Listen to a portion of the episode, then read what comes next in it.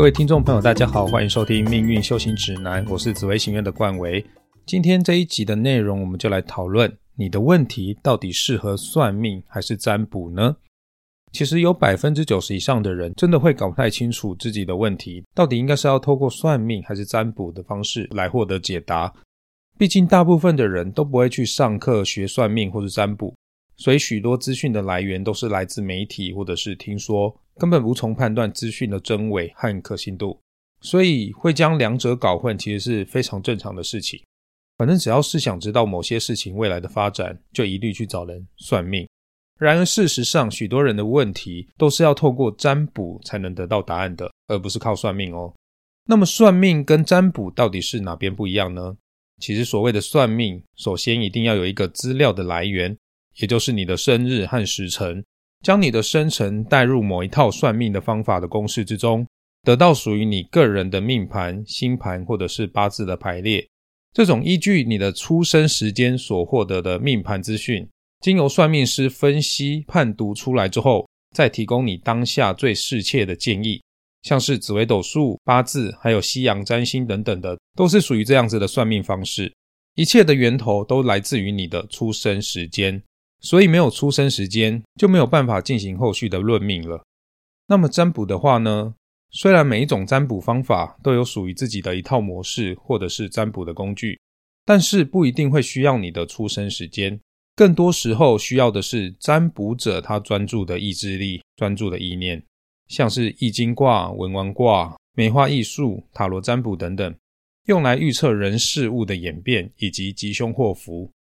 那么什么样的问题适合用算命来解决呢？第一种，分析自己的个性、专长、天赋，以此来为自己的人生做长期的规划。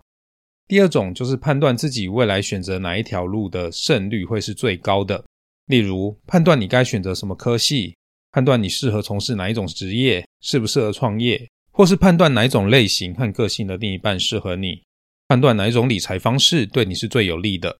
判断你后天的运势，哪一个大限或是流年适合做什么事情，何时该冲，何时该保守等等。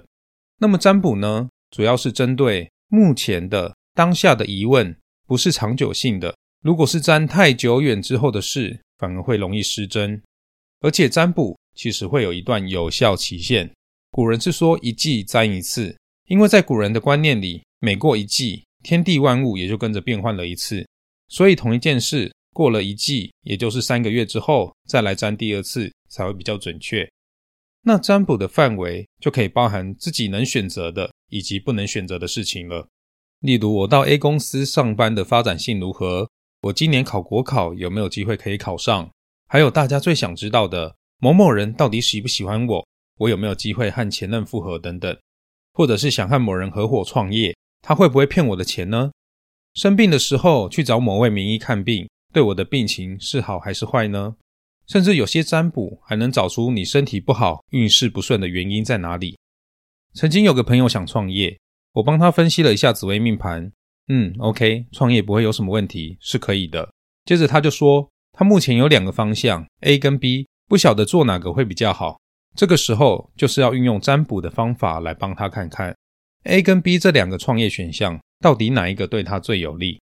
如果是用易经占卜的方式，就是要 A 选项占卜一次，接着 B 选项再占卜一次，将两个选项所占卜出来的结果提供给命主做参考，让他从中选出自己最能够接受的选项。